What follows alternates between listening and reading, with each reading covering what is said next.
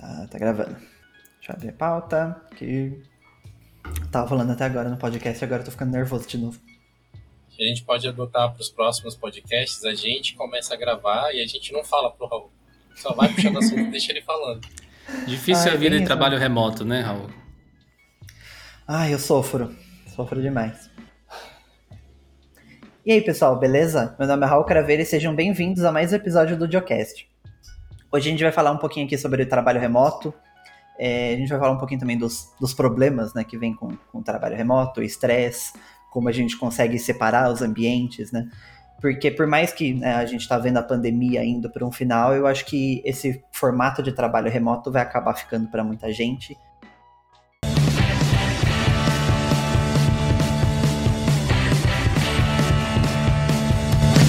O episódio de hoje tem patrocínio do Sanebox. Com a ajuda de uma inteligência artificial, o Sanebox vai organizar o seu e-mail, deixando apenas os e-mails mais importantes na sua caixa de entrada, e ele separa todo o resto em pastas específicas. Dessa maneira você pode melhorar a produtividade e conseguir trabalhar mais tranquilo. Os ouvintes do Geocast têm 25 dólares de crédito para testar o serviço. Acesse sanebox.com/diolinux ou clica no link aqui na descrição para poder aproveitar. Acho que é muito bom a gente saber como lidar, né? Independente de. É que eu não queria passar um, um clima tão bad, sabe? Só falar, ah, então, vamos falar de trabalho remoto e as desgraças. As loucuras do trabalho remoto.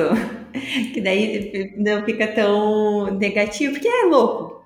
É, não negativamente, é tipo, tem seus momentos legais, tem momento que você dá uma surtada. A gente fala de estresse no trabalho muitas vezes como se fosse. É, a, a gente tem um entendimento de que estresse é, é doentio, é negativo, é, enfim, são coisas ruins, e de fato é.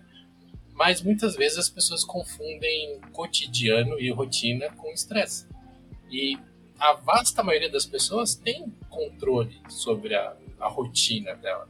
Elas não assumem, elas não exercem esse controle, mas elas têm controle, se elas assim quiserem. Então acho que a gente pode ir para esse lado tipo, você, Raul, o que, que você faz da sua rotina? Como que você começa a sua rotina de trabalho? Como que você olha para o seu dia, assim? Tipo, você é daquelas pessoas que falam, ai meu Deus, segunda-feira, por exemplo?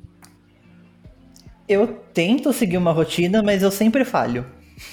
Literalmente todo dia eu falo, não, amanhã eu vou fazer isso nesse horário, esse nesse horário. Eu, eu sempre falho. Eu, eu, eu o computador, eu, eu abro os braços e vou, sabe?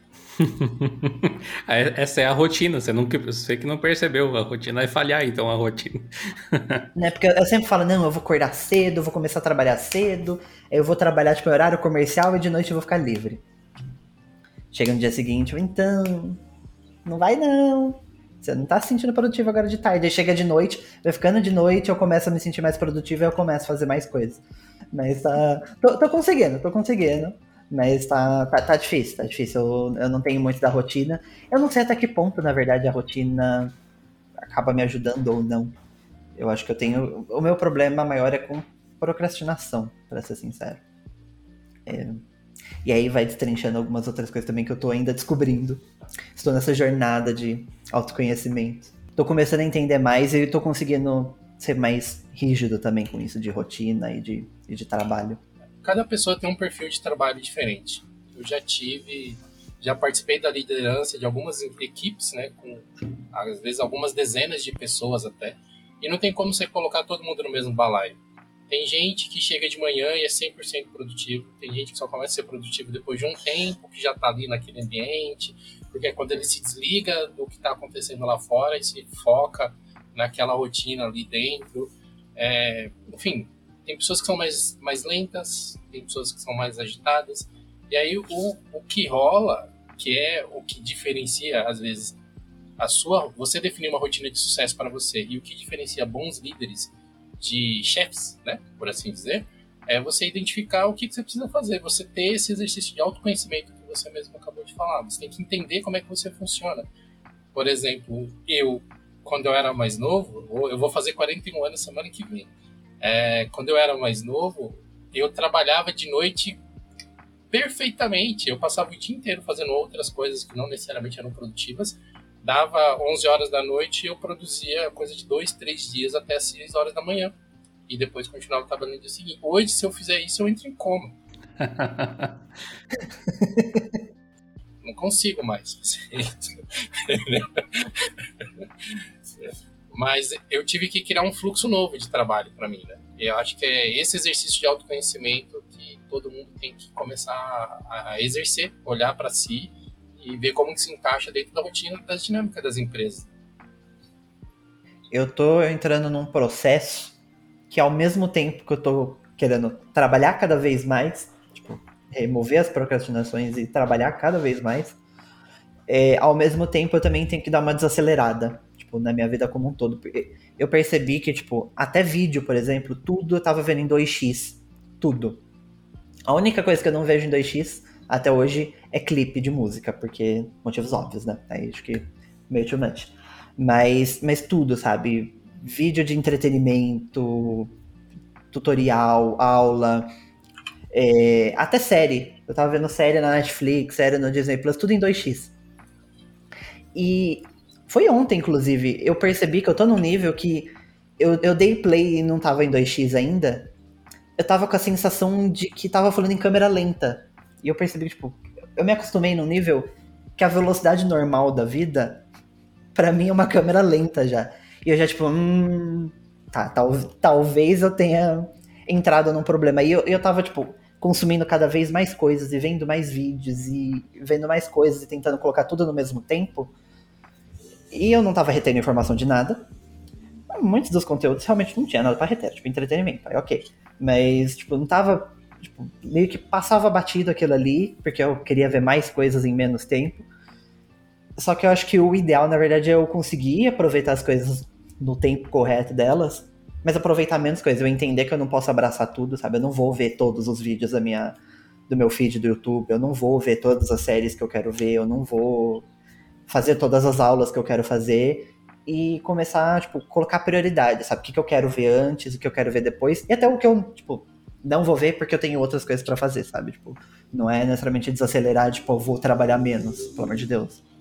Né? Quero, quero conseguir fazer cada vez mais coisas, mas, mas é realmente, tipo, conseguir desacelerar nesse nível, sabe? Porque eu percebi que isso tá, tipo, afetando a saúde mental e tudo mais, sabe? Eu tava surtando, tava não, ainda tô um pouco, né?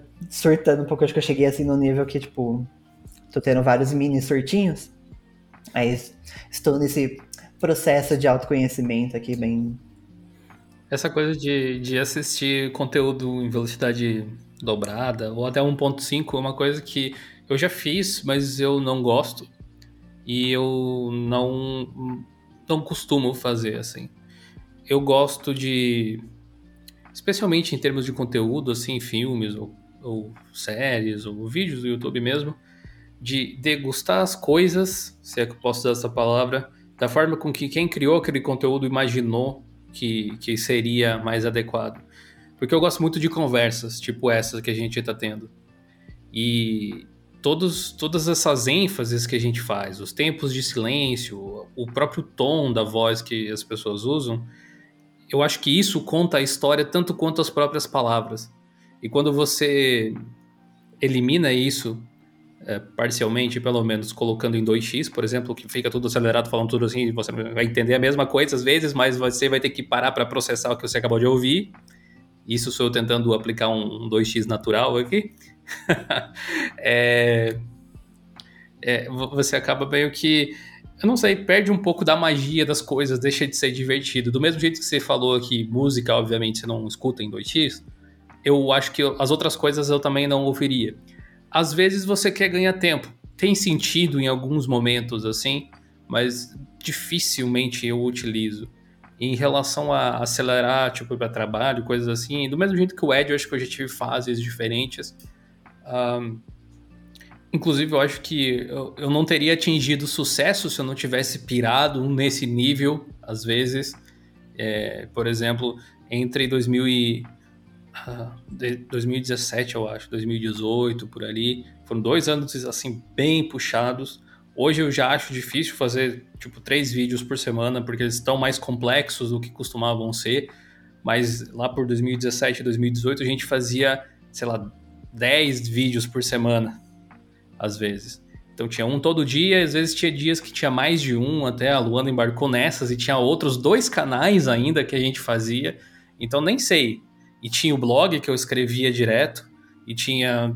Bom, nem sei o que. Eu, sinceramente, eu olho para trás e penso, não, não, não sei exatamente como eu fiz. Assim. Mas uma coisa que eu percebi é que eu precisava parar com isso. Parei, diminuí, né, no caso. Mas eu não diminuí a intensidade do meu trabalho. Eu acho que eu melhorei uh, o foco. Uh, eu até estava falando hoje no almoço com, com a Luana sobre isso, pouco antes da gente almoçar, na verdade, que hoje pela manhã eu precisava. Estou tentando elaborar uns vídeos aqui para um, uma viagem que a gente vai fazer, então tenho que adiantar conteúdos, ela também. É, e eu, eu tinha já feito o vídeo de hoje, que vai hoje para o canal na quinta-feira, dia 4, não sei quando o pessoal aí está ouvindo. Mas eu tinha feito esse vídeo na semana passada ainda, se eu não me engano. Ou era mais pro início da semana, na segunda-feira, alguma coisa assim. Só que aí lançou o Netflix Games, eu queria trazer esse assunto já porque é mais recente e tal, aquela coisa toda. Só que lançou uh, na terça, no dia 2, ou melhor, ia lançar no dia 3, eles anunciaram no dia 2 que ia lançar no dia 3, só que no dia 3 não apareceu nada e eu fiquei esperando para poder fazer uma captura e tal. Acabou não tendo mas decidi fazer igual porque foi possível testar o suficiente para dizer como é o, o, serviço, como funciona e tudo mais. Só que eu não tinha o vídeo, então hoje pela manhã eu acordei, eu sentei na frente do computador, eu escrevi o roteiro, eu gravei, eu editei e eu postei até meio-dia e 20, começando a trabalhar ali umas 8 horas mais ou menos. E assim foi tipo speedrun de produção de conteúdo praticamente. Até eu falei para ela que eu acho que é o vídeo mais rápido que eu já fiz, provavelmente e não que tenha ficado ruim nem nada, é, foi um vídeo bem complexozinho, até tem uns 10 minutos mais ou menos, é, cheio de efeitos, cheio de inserções e etc. Um vídeo padrão do canal, mas eu acho que eu estava tão compenetrado e focado em fazer aquilo acontecer que eu simplesmente não deixei nada me atrapalhar. Eu não assisti vídeos durante o, o, o período que eu estava fazendo. Eu não. Acho que eu não estava nem no Slack, eu fechei tudo. Eu tava só com um vídeo na minha frente e o meu roteiro ali e elaborando as coisas. E foi assim que eu consegui fazer. Acho que isso diferencia muito do Jonathan lá do, dos primeiros cinco anos do Diolinux do, dos últimos cinco, sabe? Uh, o, o foco no trabalho faz total diferença, muito mais do que quanto tempo você fica em cima dele. É, acho que a questão não é nem tanto tempo de trabalho, mas prioridade, né? Tipo, fazer menos vídeos, mais os vídeos com. Mais qualidade nesse caso, sim. Mais detalhes, mais, mais qualidade. Tipo, o tempo de trabalho é o mesmo, mas o foco tá em outra coisa. Né? Sim, é uma coisa que eu e o Joe, a gente costuma uh, discutir frequentemente, é justamente uh, o quanto mudou de quanto trabalho, quanta coisa a gente entregava e quanto a gente está entregando hoje, mas uh, acho que você focar, eu, eu sempre, antes, assim, eu costumava ser a pessoa que me orgulhava de ser multitarefa. Então eu estava fazendo uma coisa, estava ouvindo música, estava escrevendo outra coisa, fazer mil coisas ao mesmo tempo e no final nenhuma saía assim aquele tipo de, de, de, coisa que você olha e se orgulha e pensa, nossa, ficou bem feito. Às vezes até me iludia, achava que realmente estava bem feito, mas não estava, né? Hoje eu olho e penso, meu Deus. mas conforme você vai elencando as suas prioridades, acho que é uma coisa que vem conforme você vai amadurecendo. A gente sabe que eu tenho muita coisa ainda para amadurecer, mas eu já vejo essa diferença. Assim, hoje eu preciso focar, se eu vou fazer uma coisa, eu preciso sabe, criar um, um, um post para as redes sociais, eu foco naquilo e eu só vou sair dali quando eu terminar. Então, todo o resto que precisa ser feito são coisas que eu coloquei na minha lista e são sequência. Então, geralmente toda manhã eu vou lá, escrevo. Eu tinha mania de, de utilizar aplicativos para ficar dando check, coisas assim. Hoje eu tenho mania de, de manhã cedo, antes de, enquanto meu computador tá ligando, escrever o que eu preciso fazer, porque é onde eu tô elencando as prioridades que eu tenho para aquele para aquela manhã e daí depois à tarde já coloco na ordem que eu preciso fazer, justamente para eu não precisar pensar muito. Acho que quando você dá essa coisa de ah, o que será que eu vou fazer e não tenho planejado, é onde você começa a viajar. E daí chegando no final do dia, você tá tipo, ah, eu nossa, eu precisava ter feito aquilo, mas nem te passou na mente, porque você estava provavelmente viajando. Porque a gente, trabalhando no computador, você tem milhões de distrações. Então é muito fácil você começar de, de ir para um site, para o outro, assistir um vídeo, vai para um lado, vai, vai navegando, né? Então, acho que foco é uma coisa que mudou muito. Eu estou fazendo uma coisa e é aquilo, não tem nada mais aberto que não seja relacionado com as coisas que eu estou fazendo. Então, acho que isso, para mim, pelo menos, foi uma coisa que veio com o tempo. Acho que maturidade é uma coisa que, que te ajuda a ver o que funciona e é o que tende a, começar a funcionar para mim. É uma coisa que eu tinha que tomar cuidado era que assim, eu até me enganava em relação a isso. Uh, tipo a procrastinação ou as distrações, melhor dizendo, não procrastinação, elas não são simplesmente tipo, ah, eu tô com um editor aberto aqui, eu, eu tenho que pesquisar um B-roll pro, pro vídeo, eu tenho que fazer, sei lá, um takezinho de algum vídeo do YouTube que eu quero colocar aqui para exemplificar que, olha, tipo assim, eu, eu vou falar que a gente já fez um vídeo sobre isso, se você quiser, o link tá na descrição, e aí eu coloco um trechinho do vídeo para ilustrar, né? Às vezes eu faço essa captura, aí o simples fato de entrar no YouTube faz com que você clique em outro vídeo alguma outra coisa assim.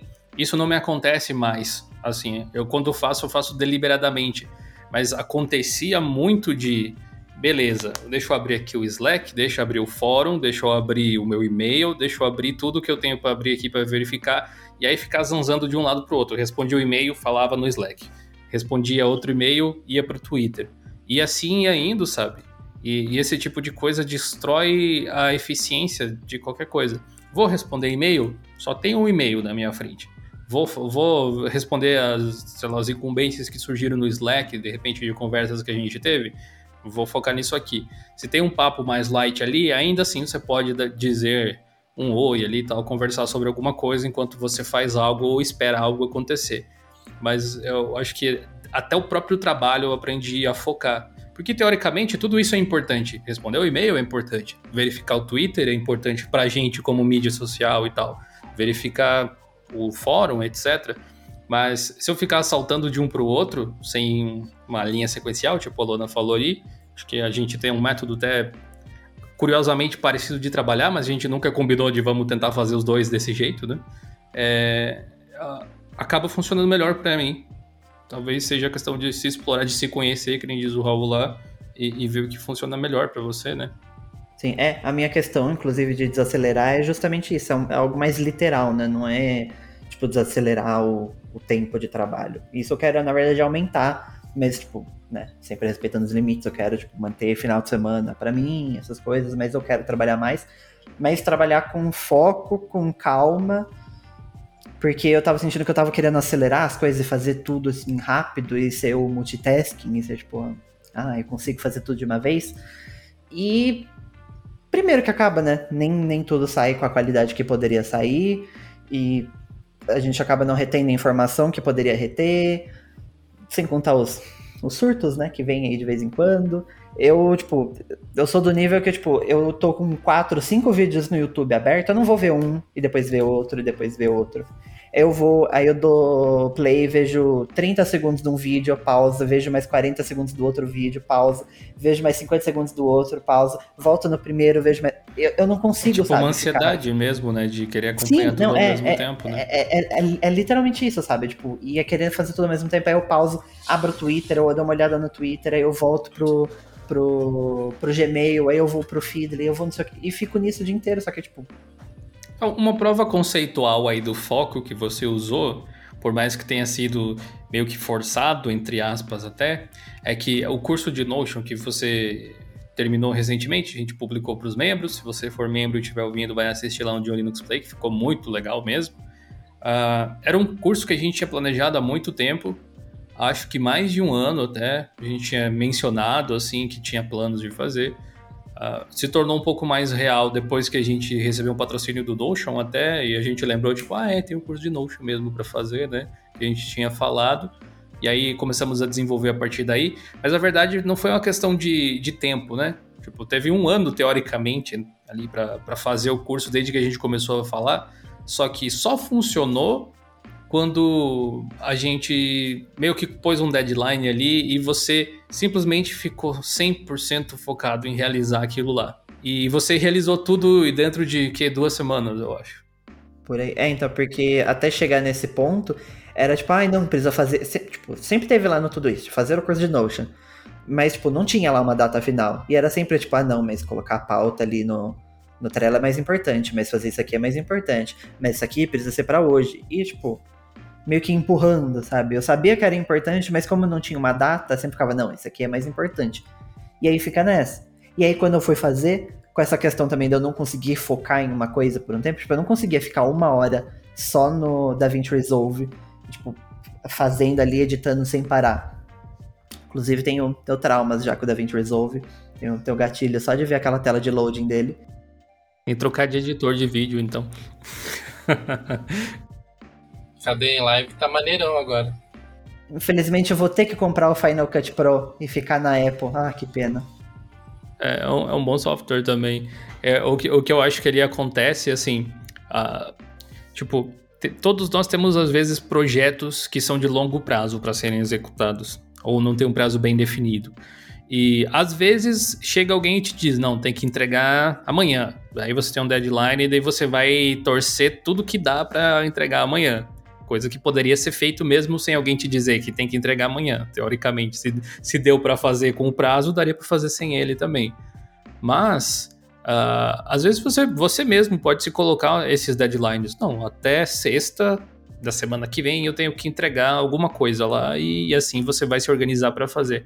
Mas esses projetos de longo prazo, e eu, por exemplo, tenho um também para fazer, que inclusive já tem praticamente todos os roteiros, eu só não comecei a gravar e tenho outras ideias também. É meio que segmentar eles dentro do seu próprio dia, fazendo as listas de tarefas ali. Tem, os, tem o lance do, do Trello, precisa colocar as pautas lá. Você vai reservar tipo uma parte do dia e quando você fizer isso, você só vai fazer isso até terminar. Terminou? Passa para a próxima tarefa. Minha próxima tarefa é gravar um curso, né? Ou editar o curso, sei lá, alguma coisa assim. Era, né? No caso para você. Então, aqui agora eu só vou fazer isso por uma hora. Eu vou gravar o que eu puder por uma hora. Não vou terminar o curso em uma hora, mas amanhã eu vou fazer isso de novo, e de novo, e de novo, e de novo. E quando você vê, você terminou. Um, problema que eu tenho é justamente porque eu, eu, do mesmo jeito que eu posso colocar esses deadlines, eu falo, tipo, não, mas foi eu que coloquei, eu posso afastar um pouco, sabe? E aí falta essa disciplina de eu seguir o deadline que eu mesmo coloquei, sabe? Se foi outra pessoa que colocou, tipo, beleza, não tenho escolha, sabe? Eu tenho que seguir aquilo lá, mas quando eu mesmo coloco, é igual uma maneira que eu tentei, tipo, de cortar procrastinação com o YouTube, de colocar extensão para poder bloquear o YouTube em uma hora X. Só que, tipo, fui eu que instalei. Eu sei como faz para desativar. E aí meio que, tipo, depois de seis horas não adianta mais já. Já, já burlei umas três vezes, sabe?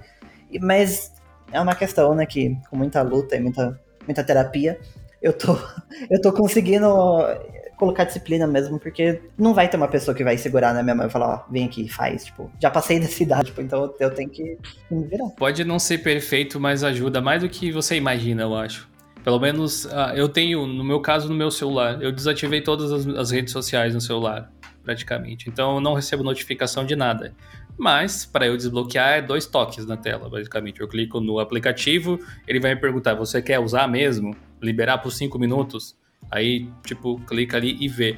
E por mais que eu burle, teoricamente, o meu bloqueio, algumas vezes por dia, de vez em quando até, isso faz com que eu veja menos do que eu veria se tivesse totalmente desbloqueado. Então, se você só viu o YouTube três vezes, talvez você se poupou de ver mais 10 ali e já tá no lucro, sabe? Os últimos dois anos foram bem difíceis para mim, assim, 2020 e 2021. Tá sendo ainda 2021. É, eu passei por diversas situações pessoais que me afetaram sobremaneira assim, no, no âmbito profissional. É, às vezes eu comparo o Edson, um profissional de 3, 4 anos atrás, e olho para como eu tô hoje. É, eu me sinto envergonhado assim, comigo mesmo, às vezes até. Pode ser que não transpareça muitas vezes para quem é meu cliente ou para quem trabalha comigo, mas eu já fui muito mais assertivo, muito mais efetivo nas minhas entregas do que eu consigo ser hoje. Eu tenho procurado formas de remediar isso, né, de, de trabalhar isso novamente. E o autoconhecimento que a gente tem falado aqui é uma coisa que ajuda muito, porque você muda, não adianta, você nunca mais vai ser como você era antes. Você tem que aceitar que você mudou e procurar formas novas de lidar com quem você é agora. Né? Se adaptar, criar novas regras, criar novas ferramentas para você é, tentar alcançar o patamar no qual você se sinta confortável, mas nunca tentar voltar atrás, porque não tem como. Infelizmente eu demorei um tempo para perceber isso, né? Eu acabei me frustrando muito e provavelmente frustrando um monte de pessoas que estão ao meu redor porque eu achei que eu ia conseguir voltar a ser o Edson antigo e não tem como. E aquele cara já não está mais aqui. Mas fazer listas, fazer coisas mecânicas que te ajudem. Então, se você tem, por exemplo, um software que te bloqueia, vai chegar uma hora que você vai falar: Meu, eu não vou fazer isso porque eu sei que vai estar bloqueado. Eu vou fazer, eu vou me manter aqui na linha. Ou, ah, eu preciso fazer tal tarefa. Coloca um lembrete para que você precisa fazer aquela tarefa, ou aquela sequência de tarefas. Também entenda seus tempos. É, tem gente que tem facilidade de ser extremamente focado por períodos longos. Tem outras pessoas que não conseguem. Eu consigo sentar e não pensar em mais nada por duas horas tranquilamente. Eu tenho amigos que não conseguem fazer isso por cinco minutos. O meu filho, se fizer dois minutos, ele tem 10 anos, dois minutos concentrado na mesma coisa é um recorde, assim. Acho que eu até acendo um marco no calendário se ele conseguir se concentrar por dois minutos na mesma coisa. Mas é o tempo dele, é a geração dele, tem um tempo diferente, sabe? Então, entender esses seus tempos pode te ajudar a lidar melhor com isso. Sabe? E tentar também controlar a ansiedade, né? A ansiedade é eliminar coisas da sua rotina que ajudam a sua ansiedade a disparar. Pode te ajudar também. E ajudar todo mundo, na verdade. É, eu acho que autoconhecimento é tudo, né, no caso, porque, por exemplo, isso de, de bloqueio de aplicativo, eu já tentei várias vezes, eu percebi que realmente para mim não tem adiantado. O TikTok tem sido um, um tipo de problema também para mim. Tentei uma vez desinstalar o aplicativo. Aí o que eu fiz? Abri no Chrome quando eu queria. E, tipo, não adiantou muita coisa, sabe? Aí eu tentei, tipo, no aplicativo tem um esquema lá que você pode colocar uma senha para depois de um tempo ele pedir uma senha. Só que, tipo, eu sei a senha. E aí meio que não adianta também, é só uma barreira ali. Não adianta, sabe? Eu, eu sei que não é isso que vai me fazer parar de procrastinar, sabe? Eu acho que é o, o buraco é um pouco mais embaixo, sabe? No meu caso. Mas tem gente que, tipo, fazer a lista, fazer uma lista no Todoist vai funcionar. Tem gente que não adianta, tem gente que prefere fazer uma lista no, no papel, que escrever no papel funciona mais. Tem. Tipo, é, é muito isso, sabe? Você entender o que funciona para você, o que não funciona. E entender também que, tipo, você é diferente das pessoas e tá tudo bem, algumas coisas não vão funcionar. E nessa ainda, acho que uma dica é fazer terapia. Ah, façam terapia, pelo amor de Deus, eu, assim, recomendo demais. Porque isso vai te ajudar também nesse processo de autoconhecimento você vai conseguir entender o porquê que você faz algumas coisas, como você pode fazer para resolver alguns desses problemas. E, ai, me melhor decisão que eu fiz na minha vida foi entrar na psicóloga. Ai, amo. Sou, sou, sou fanboy de, de psicóloga.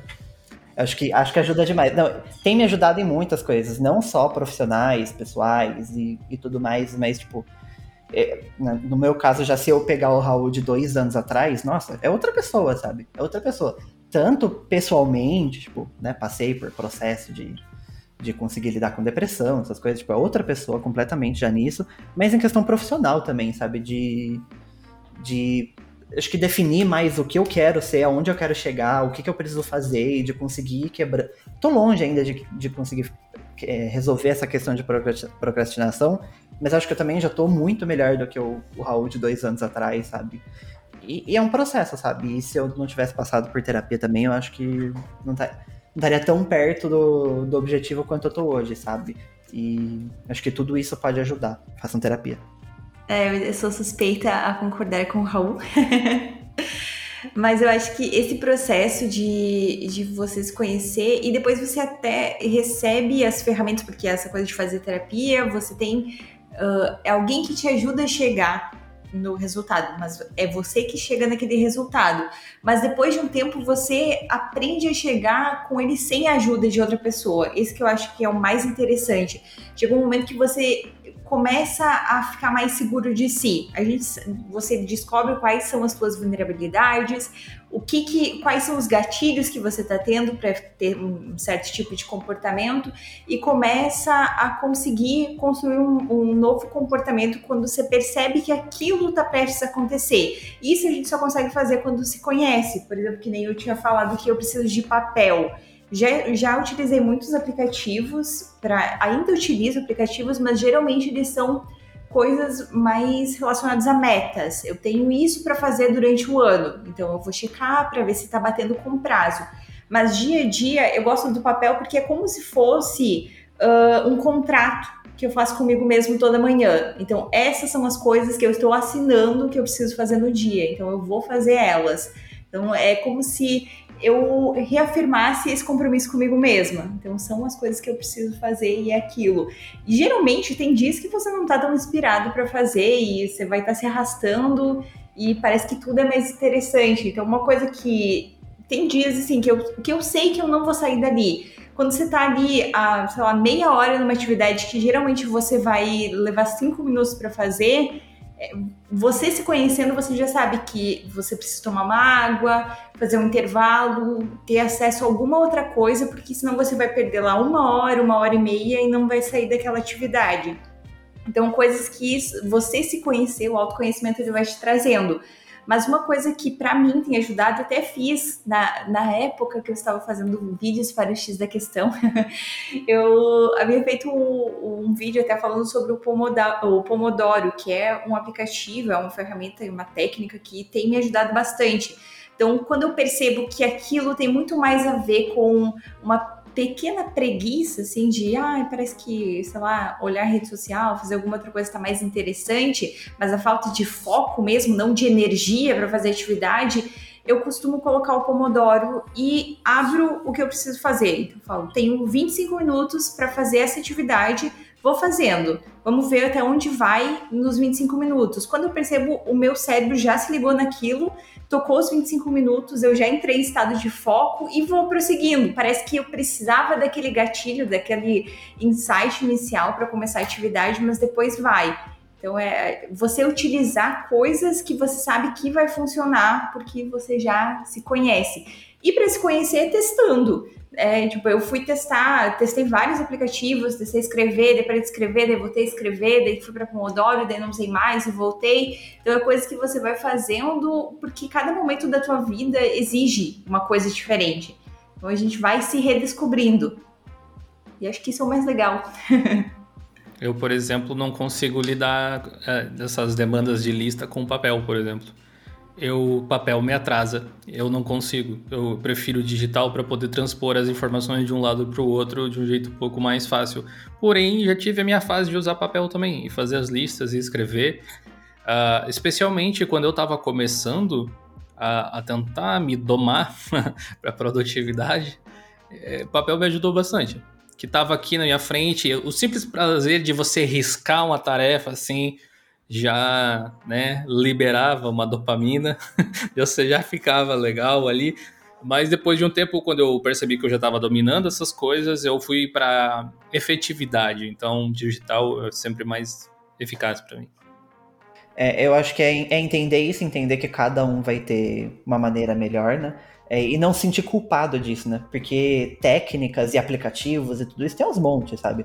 Você não funciona com Todoist, tem outros aplicativos, tem o Abitica que faz numa gamificação, às vezes pode te ajudar, tem questão de papel, é, Pomodoro, tem outras técnicas também para trabalho, tem é o que mais tem, sabe? Vai procurando o, o que funciona e entender que aquilo, tipo, que outras coisas não vão funcionar e tá tudo bem. E, e não deixar essa culpa também dominar, né? Porque às vezes vê, tipo, ai, nossa, mas tá todo mundo usando Pomodoro, todo mundo fala que é bom, e para mim não funciona, sabe? As pessoas acham que o problema tá com ela, sabe? E não, essa pessoa não funciona. É. Eu, eu, recentemente a gente falou do Notion, tem gente que fala assim, mas eu não consigo usar o Notion, o Notion me deixa perdido para fazer as coisas. Eu digo, colega, usa o papel, usa outra coisa. É uma ferramenta para te ajudar. Se não tá ajudando, usa outra coisa, né?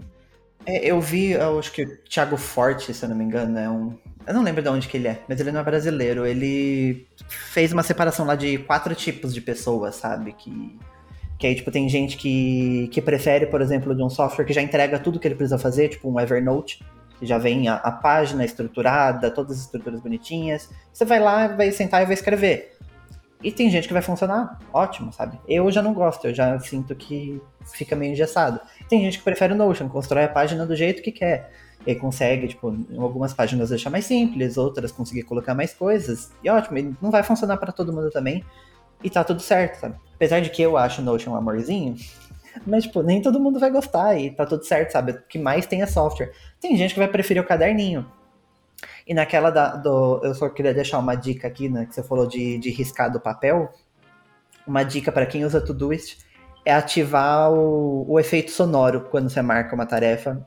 Que eu ouvi aquele ding quando você marca o negócio. É, é maravilhoso, sabe? Né? Sim, você sente, hum, tá, agora eu completei. Né? Porque se você só clicar no negócio sumir, tipo, ah, tá, sumiu. Mas você ouviu o barulhinho. É pior, pior que é um negocinho besta, sabe? É, tipo, Psicologia total, é. é. É só um barulhinho, sabe? É só um blim lá. Mas ajuda. É, dá um gosto, assim.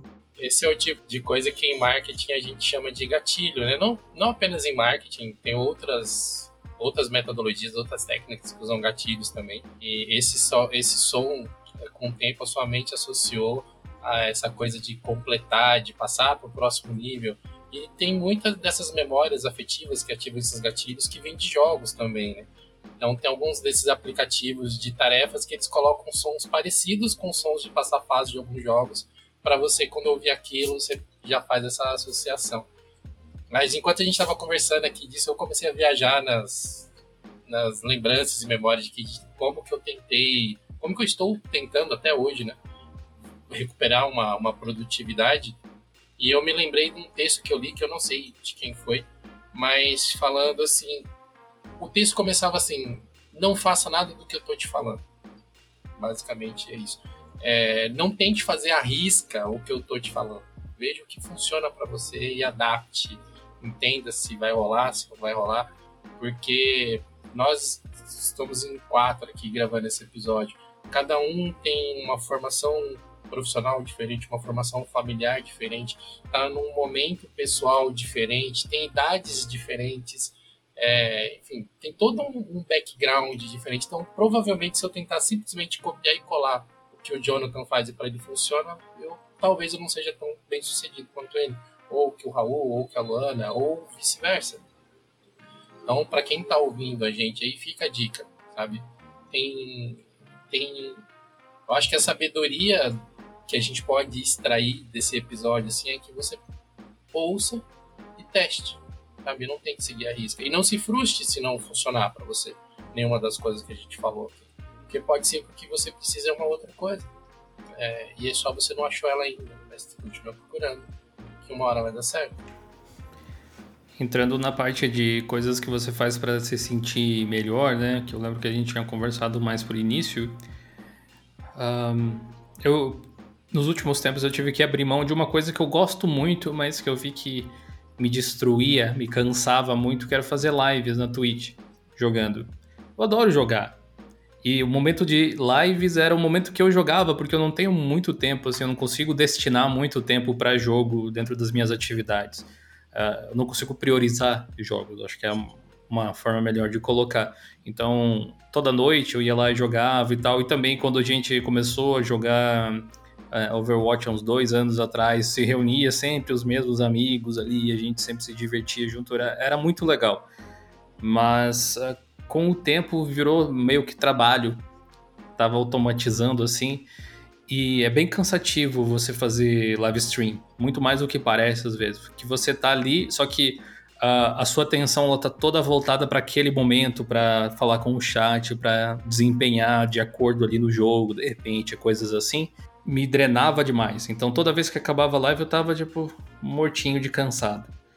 E agora, geralmente no final do dia, e acontecia já isso, né, depois de eu terminar o meu expediente que eu mesmo coloquei, vamos dizer assim, eu fazia um intervalo, já tava cansado pra caramba, tinha live e eu pensava, não, mas o pessoal tá esperando lá ter live e tal.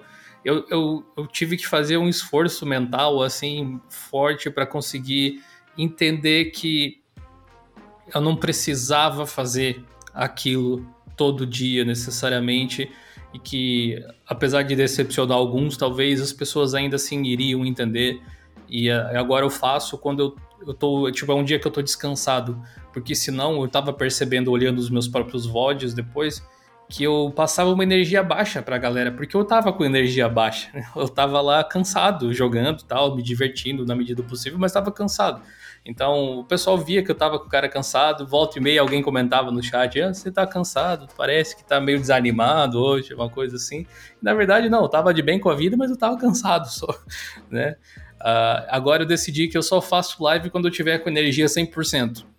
E aí eu vou poder chegar na live e aí contagiar as pessoas com essa energia e dar energia para quem tá cansado, quem sabe, né? Coisa que ao contrário não acontecia. Uh, e esse é um exemplo só de você tentar se perceber como você funciona, que às vezes é melhor para mim eu simplesmente encerrar o meu expediente no mesmo horário que eu encerrava, mas ao invés de fazer live, eu deitar e assistir uma série para recuperar as energias pro dia seguinte eu ir fazer de novo, do que fazer algo que eu até gosto, mas que estava me drenando, sabe? Esse autoconhecimento aí foi difícil de, de ter. E associado a isso também os próprios jogos. Eu tive nos últimos anos uma tendência muito grande de jogar jogos competitivos, muito mais do que jogos de história. E esses jogos competitivos, eles, eles têm uma, uma questão de te prender muito pela, pela montanha russa de emoções que eles te causam, de uh, realização, melhoria, decepção porque deu errado, e aí 10 minutos depois você está no topo de novo porque deu tudo certo, e depois deu errado de novo. Tanto que eu desinstalei alguns que eu costumava jogar e pensei, tipo, ok, agora eu vou jogar algumas outras coisas assim. Mas eu não consigo totalmente. Tô jogando o Pokémon que a gente falou outro dia lá. Só que eu tô jogando muito mais leve do que eu jogava Overwatch. Antes eu via, tipo, vídeos de como se posicionar melhor no mapa, estudava as coisas, e quando ia fazer live era 6 horas de live. Hoje eu jogo ali 10 minutinhos, 20 minutinhos, e é isso, sabe? Então, tenho tentado me controlar nesse sentido também. E esse autoconhecimento faz parte de você trabalhar remotamente, em home office e tal. Inclusive, me dei conta hoje que eu sempre disse que eu trabalhei remotamente, mas a empresa é na minha casa, então não trabalho remotamente. Eu trabalho na empresa. Acho que é conseguir realmente separar, né, o, o, o hobby ali do trabalho, né? Porque né, tem quem diz, né? Trabalhe com o que você ama e você nunca mais vai amar nada na sua vida, né? Vem, vem a cobrança, né? Você vai, tipo, jogar para se divertir e, e vem aquele, aquela cobrança, né? Tipo, ai, que saco agora. Ai, não posso jogar isso aqui porque eu tenho que jogar em live. Ou, tipo, ir na live você tem que estar sempre feliz, tem que dar atenção para todo mundo. Você... Além de dar atenção, você tem que prestar atenção no jogo. É, é um caos. Por sorte, eu nunca precisei depender do, do valor que a live gerava, tipo, dos subs ou alguma coisa assim. Porque se dependesse, se fosse tipo, não, é aqui que eu vou pagar as minhas contas. Nossa, e eu imagino que você transformar games em algo estressante nesse nível, de tipo, ah, putz, hoje tem 10 pessoas a menos na live. Que deu, o que, que eu fiz de errado? Uh, conseguir menos subs, você tipo vai associar jogar com algo não tão legal e seria para ser uma diversão, né? Isso é, isso é meio complicado, assim. Admiro quem consegue lidar com, com isso e, e trabalha com stream e tal, porque eu faço isso com o YouTube, a gente faz isso com o blog também, que já foi, tipo, só for fun por muitos anos, mas depois que se profissionaliza, você tem outras responsabilidades. Então, além de você se divertir fazendo os vídeos, os posts, eles têm que performar também para você sustentar a família, né? Comprar a ração do gato, no nosso caso também. Sim, acho que para você pegar essas coisas e transformar numa paranoia é um pulo, né? Porque aí fica nessa mesmo, ah, tem, tem menos view, mas será que eu que tô, tô chato? Será que é o jogo? Aí você fica, ah, mas será que é o jogo? Que jogo que eu posso jogar? E, e entra numa paranoia assim pra, tipo, acabar a diversão daquilo e virar só uma cobrança é um pulo. E assim, a partir do momento que tá pagando suas contas, ok, né? Trabalho não nem sempre vai ser divertido. Mas, mas até que ponto, né? Tipo, você realmente precisa, sabe? Tem, mas essa coisa, assim, de, de, de, quem trabalha com essas coisas, tipo, a gente, assim, uh, uh, estatísticas, pelo menos para mim, sempre afetaram muito o meu humor. Até hoje acontece, assim, volta e meia, menos do que acontecia. Tipo, tenho aprendido a lidar um pouco com isso, assim, e aprender que, ok, errei, vamos pra próxima, sabe? Uh, mas, por exemplo, o, a própria quantidade de views na Twitch, de viewers, no caso, né? Pessoas acompanhando ali ao mesmo tempo. Às vezes eu ficava pensando, tipo, nossa, mas o que, que eu tô fazendo de errado que tá com uma quantidade baixa assim? Ou quando tinha um monte de gente, eu pensava assim, mas o que, que eu tô fazendo? Eu tô fazendo a mesma coisa de sempre. Tá, tá, agora tem três vezes mais gente aqui, o que, que aconteceu, né? Aí o segredo para mim foi por eu, claro, por eu poder fazer isso, por não ser meu ganha-pão principal e tal, eu desligo o contador lá. Eu nem sei quantas pessoas tem. Eu tô me divertindo, tô jogando, tô focando aqui e nas pessoas que estão interagindo ali comigo, mas não importa quantas são. E isso deixou, junto com a ideia de fazer live quando eu tô com energia assim é, para fazer a, a, dita live, acho que acabou gerando resultados melhores, assim, meio que naturalmente, que as pessoas vêm, vêm você feliz, é, vêm você uh, ali interagindo, se divertindo e vão fazer parte daquilo também. Nossa, virou um papo cabeça, né? Eu tô pensando que esse episódio tá mais denso. Esse episódio é. eu até tô mais muda porque eu não sei porque ligou o, o botãozinho aqui de psicóloga, daí eu tô fazendo a escuta. Aí, aí eu percebo, opa, eu preciso falar alguma coisa. O que que eu falo? Só faltou puxar o caderno. que liga muito, é muito automático. Só faltou puxar o caderno. não, tô, tô anotando algumas coisinhas aqui. eu tava pensando. Ela começa a falar, anota isso aí. Opa! Falei coisa que não deve. A gente tava falando recentemente, eu e a Luana conversamos muito sobre essa questão de conteúdo que vai bem, que não vai bem. Tanto ela no Instagram, especialmente que ela cuida das nossas mídias por lá, quanto eu, no caso, especialmente no YouTube. Uh, recentemente a gente postou um vídeo bem diferentão, que era de tipo um jornal tal, o pessoal, alguns talvez tenham assistido, que era todo sarcástico, cheio de humor, assim, que é algo bem uh, fora da caixa do que a gente costuma fazer. E, e foi um vídeo que não performou tão bem quanto os outros. Porém, ele dá, ele dá, tipo, como é que eu posso dizer? Uh, os dados, eles mostram pra gente altas interações. Ele teve mais likes do que o normal para um vídeo daquele tipo, ele teve mais dislikes do que o normal para um vídeo daquele tipo, e ele performou pior que todos os outros no mesmo período. E aí, e, e, se você olhar os comentários, a maior parte das pessoas é dizendo: Nossa, que massa, faz mais e mais de 100 likes nesses comentários desse tipo, só que não foi bem. E aí você pensa assim: faço de novo? Não faço de novo. Vale ou não vale a pena? Sabe? Estritamente do ponto de vista de visualizações, é um vídeo que não compensa fazer mais. E aí entra aquela questão: será que eu errei por usar demais? Será que as pessoas não estavam acostumadas a ver tipo uma versão minha mais bem humorada, de repente, ou até não entenderam o sarcasmo, né? Algumas pessoas não entenderam, né? tipo acharam que eu tava falando aquilo porque eu achava que era aquilo, sei lá. É... Então essas coisas são perguntas que ficam na sua cabeça. O problema é depois de amanhã tem outro vídeo que eu preciso publicar. Bora fazer. E se você deixar seus sentimentos ficarem em você, você não consegue uh, trabalhar no outro. E o outro, que foi o do Parallels, acho até que, que veio na sequência, não tenho certeza agora, mas foi, foi logo ali.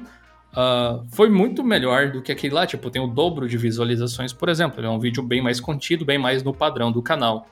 É, ou seja, essas coisas acontecem, a gente precisa saber meio que lidar com isso até quando vai super bem. Tipo, o vídeo do Windows 11 que a gente fez o review é, tem, sei lá, 10 vezes mais visualizações que um vídeo normal do canal.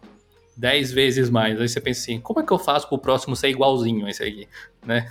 para ter 300 mil em vez de 30. Uh, ah, e não tem fórmula nenhuma.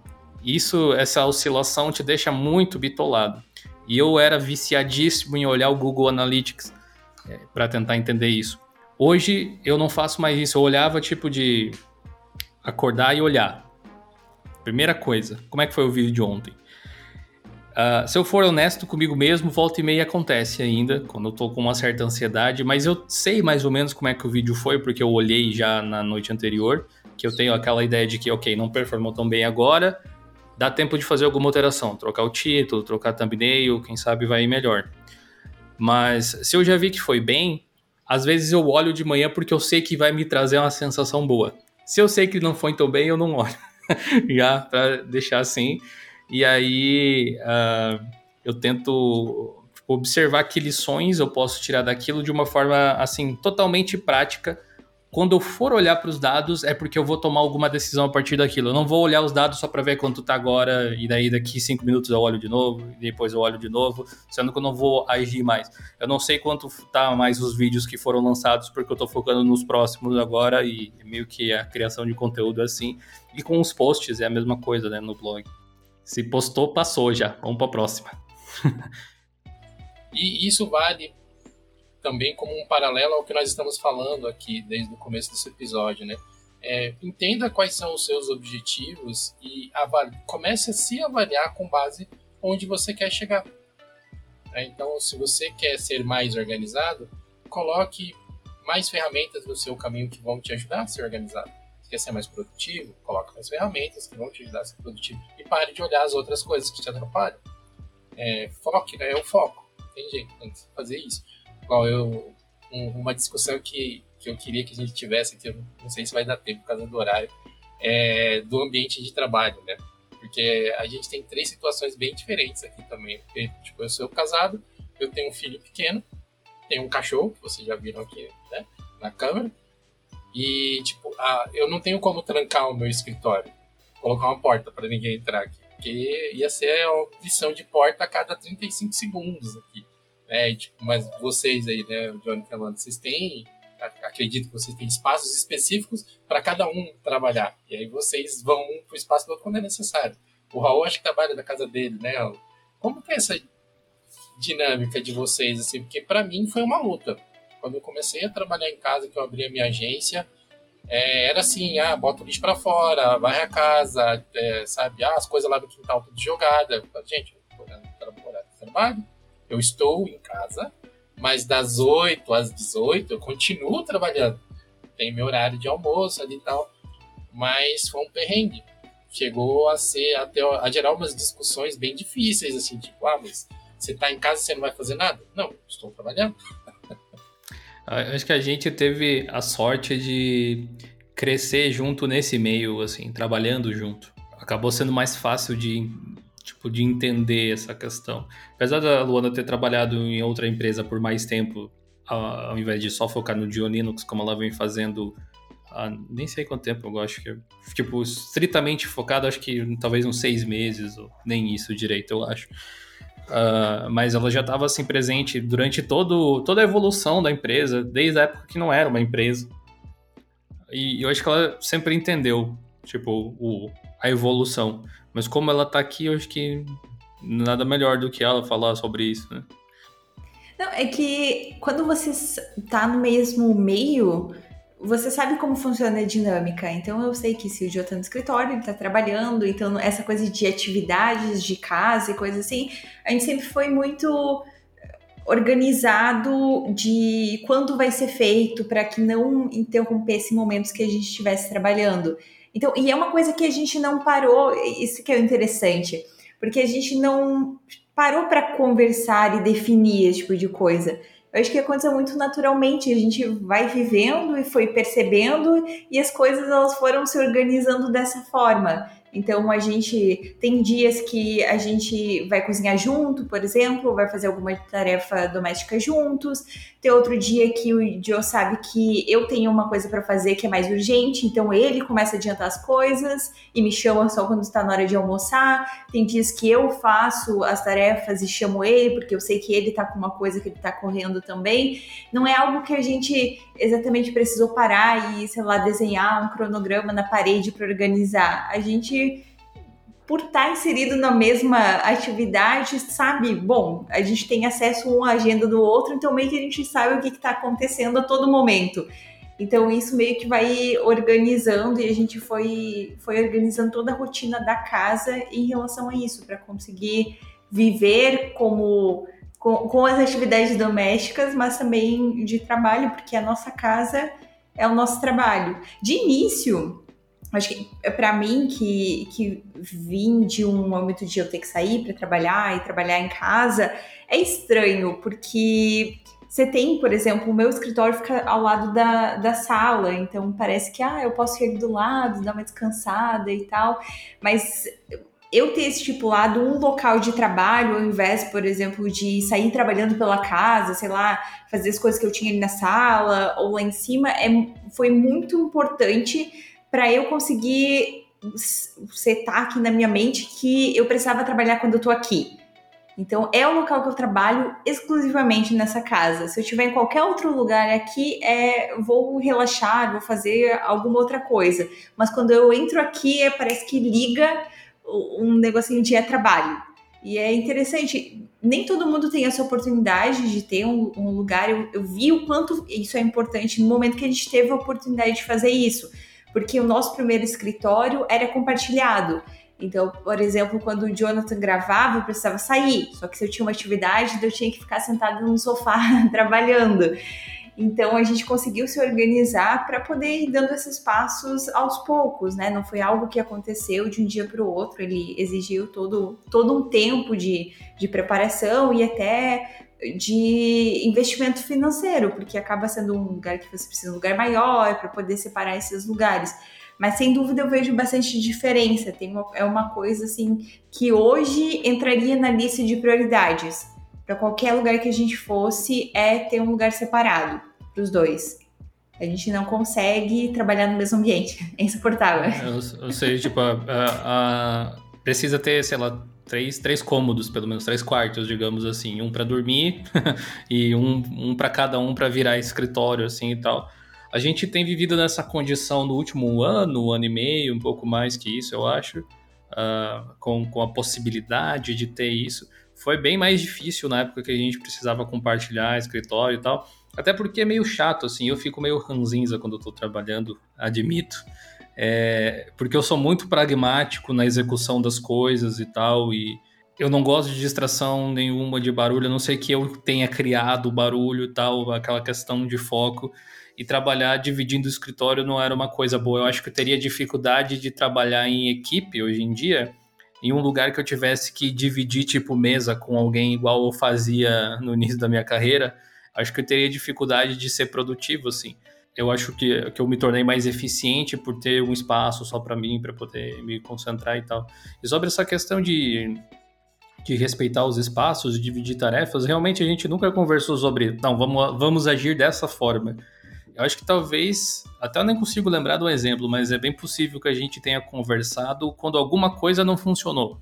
Sua vez de colocar a louça na máquina. É, é tipo, tipo assim. A gente tem um dia sim, um dia não, mas foi porque, tipo, alguém colocou três dias consecutivos e falou: não, a próxima é a sua vez de colocar a louça na máquina. É, mas eu falo de trabalho mesmo, tipo, inconscientemente a gente bate meio que na porta um do outro quando a porta tá fechada. Não precisaria, teoricamente, mas a gente faz uma coisa que veio assim. Se a porta tá aberta, a gente não bate, mas anuncia a chegada. Ela tava pensando em coisas assim que acontecem que eu não tinha me dado conta. Mas, ah, mas tem disso. Uh, quando eu vejo a Luana sentada em algum outro lugar da casa, eu sei que ela não está trabalhando. Então eu posso conversar com ela sobre qualquer outra coisa. Quando ela está dentro lá do escritório, eu vou pedir se eu posso conversar com ela agora, ou vou esperar ela terminar. Isso acontece muito, às vezes ela tá, é, tipo, sentada no escritório dela, eu entro por essa porta que está entreaberta aí atrás do vídeo, por exemplo, e fico aí um pouco ao lado, até que ela olha para mim e diz assim: sim, pois não. tipo, às vezes passa ali um minutinho porque eu tô esperando ela terminar, eu não vou interromper o que ela tá fazendo. E ela faz a mesma coisa aqui. E a gente nunca combinou isso. Mas acontece. Então acaba fluindo bem, até. É, aqui no meu caso, essa questão de interrupção é bem tranquila, na real. Porque, tipo, eu moro só com a minha mãe. Mas ela sempre entendeu muito bem, sabe? Isso de que, tipo, que eu tô trabalhando, sabe? Que não é para ficar palpitando e, sabe? Vindo aqui falar o tempo todo, sabe? Falar de qualquer coisa. Às vezes ela vem, ela fala um negócio.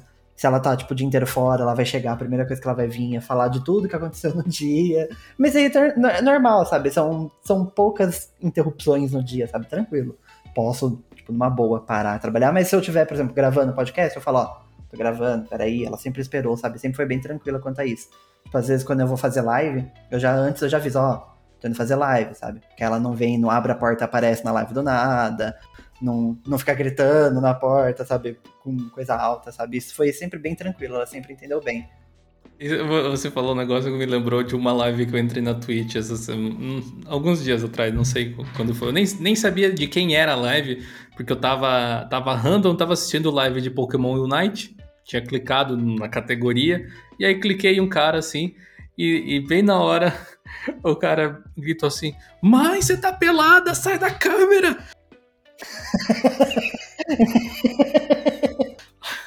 Entrando no quarto assim. E aí o, ca o cara ficou tipo assim: eu vou banir quem clipar isso aqui, hein? Se ele não tivesse falado nada, talvez nem tivessem percebido, né?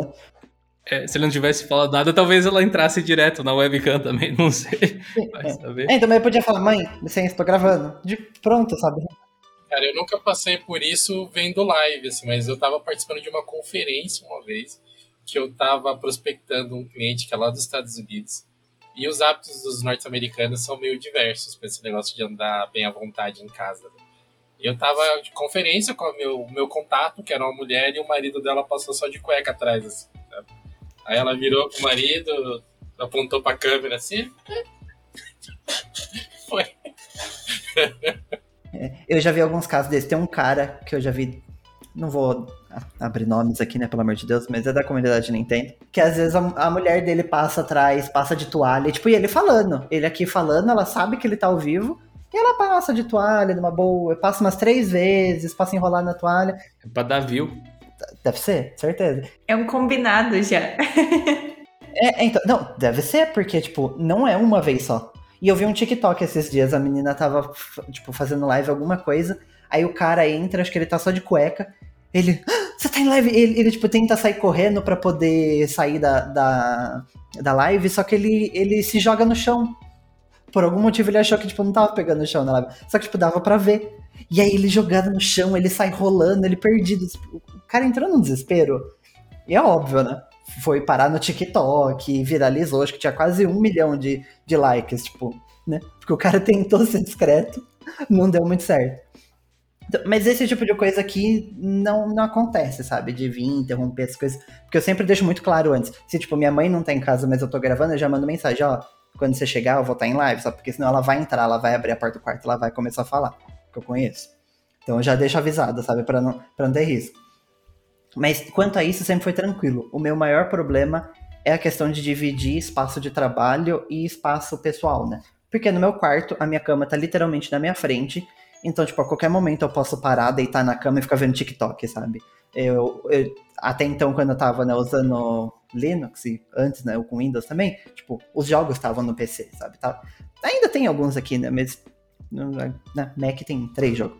Então, esse já não é mais tanto problema, né?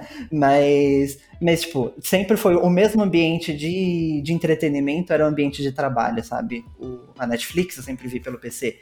Então, e isso que tem. E até hoje é um pouco difícil de eu separar isso, sabe? Acho que esse é um, um dos grandes problemas, sabe? Eu não consigo simplesmente colocar o computador na sala, porque minha mãe fica na sala a maior parte do dia, tipo, eu não vou fechar a, a, a sala, sabe? Não deixar ela usar, sabe? Por causa disso.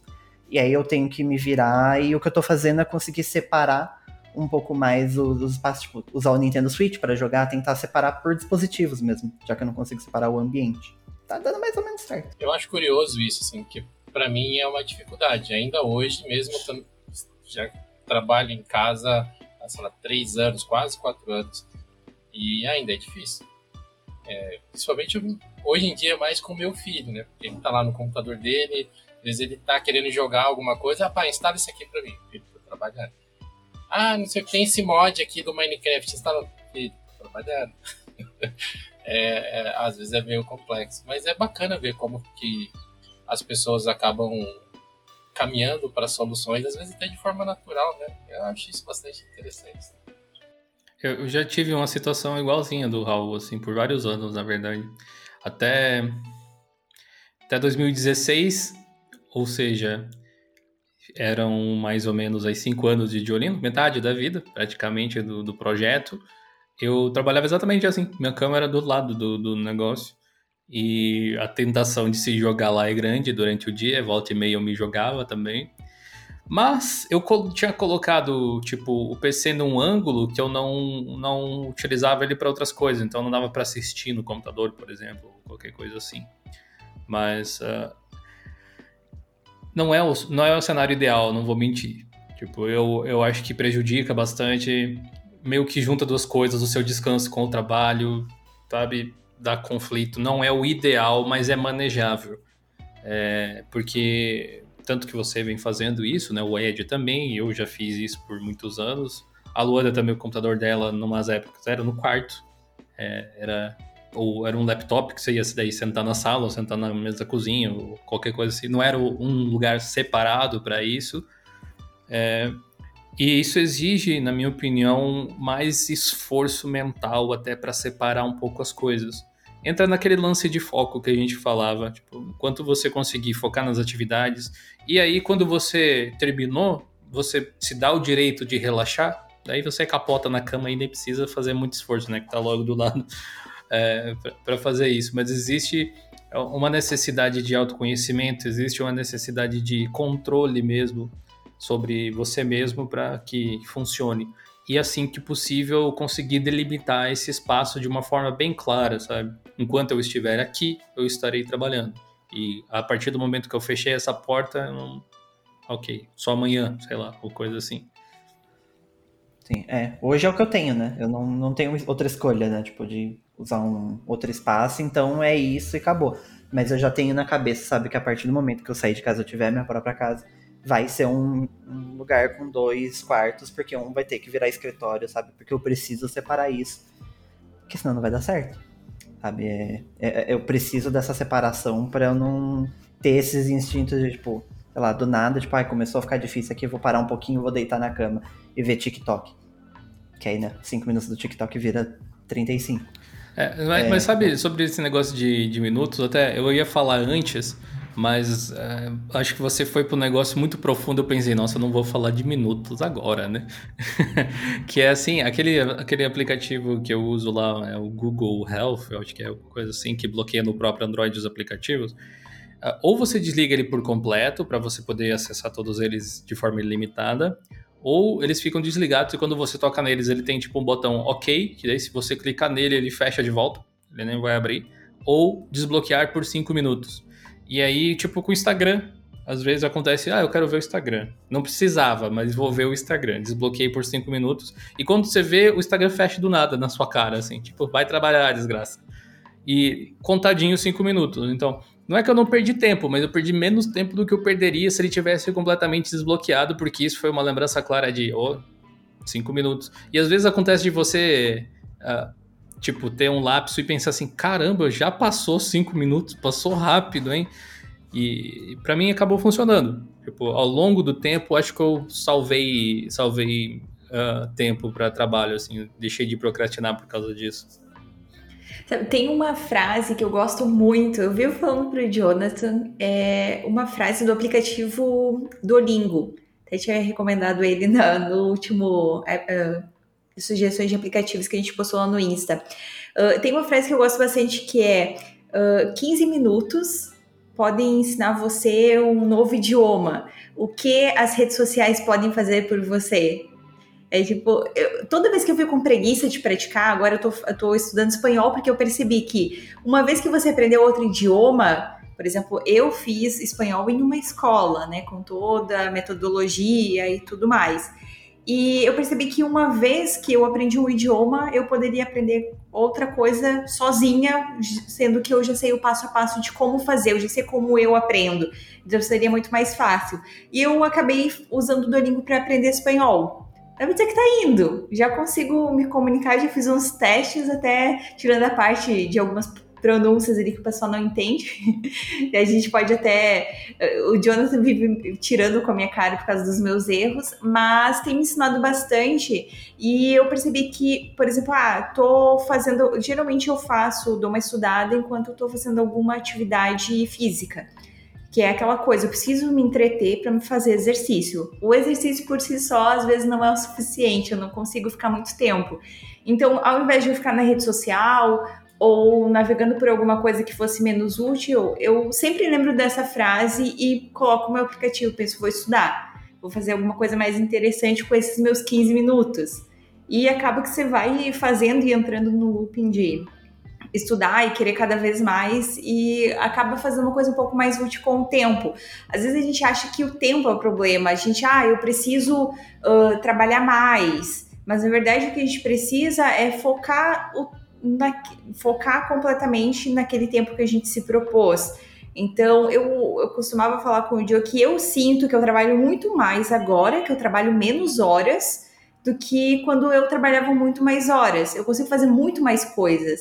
Então a questão não é o tempo de trabalho que a gente tem, e sim o que a gente faz. Porque quando eu trabalhava fora, a gente sabe que ah, tem o cafezinho, tem aquela conversa com o colega, tem as idas a algum lugar, fui pegar uma cópia e voltei 15 minutos depois. A gente sabe que isso é comum de acontecer no ambiente de escritório e trabalho em geral.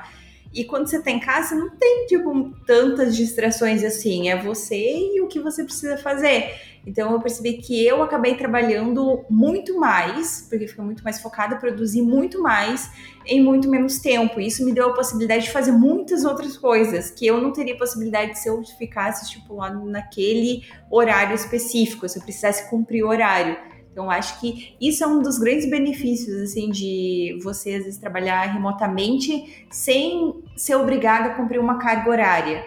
Que você é obrigado a entregar a produção e não uma carga X de horas todo dia. Acho que esse é um grande ponto positivo. Se você sabe se organizar, né?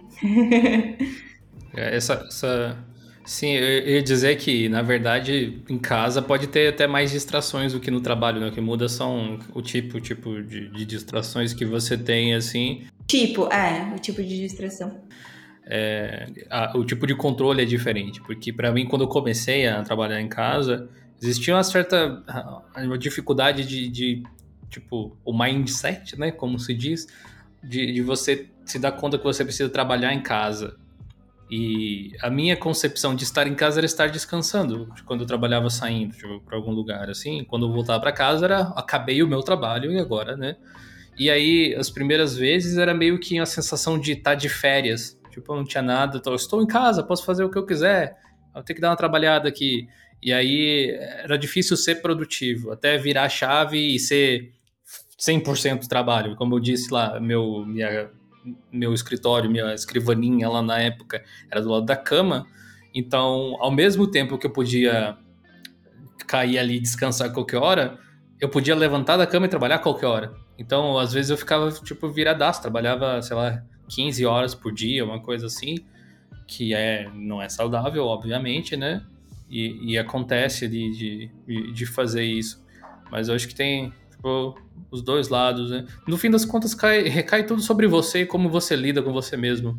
Que todas as formas de trabalho têm seus, seus prós e contras e tal. Agora, isso que a Luna falou de trabalhar não por hora, mas por projeto, eu acho que eu não saberia lidar de outra forma. É tipo o caso de que eu, que eu mencionei mais cedo a respeito da produção do vídeo do canal que eu executei ele em toda uma manhã. Foi das 8 ao meio-dia, então foram ali quatro horas e pouquinho de trabalho, que é um meio dia de trabalho, não, um meio período. Mas digamos assim, se eu trabalhasse por hora, eu trabalhasse num empregado, sei lá, para a Luana, por exemplo, ela me pagasse para cumprir o horário comercial para produzir um vídeo durante o dia, eu ia gastar as oito horas para fazer esse vídeo. E provavelmente eu ia gastar, porque ia terminar em algum momento, ia fazer alguma outra coisa, ia ficar dando retoque, porque tinha que cumprir o meu horário mas eu preciso, na verdade, entregar o vídeo. Eu terminei em quatro horas e aí eu pude gravar o podcast com vocês agora de tarde. Na verdade, foi um pouco mais que isso, porque eu tive que fazer a thumbnail e etc. de tarde, mas dá para ter uma noção, né? Então, acho que trabalhar por projeto acaba sendo sempre melhor. Você acaba tendo mais tempo livre depois para você. Ou escolher quando você quer trabalhar e tal. Essas coisas são, são boas. O nosso episódio vai ficando por aqui. Se você curtiu, não se esqueça de se inscrever no Geocast na plataforma onde você estiver ouvindo, assim você não perde nenhum episódio assim que ele for lançado. Eu te vejo semana que vem e até mais!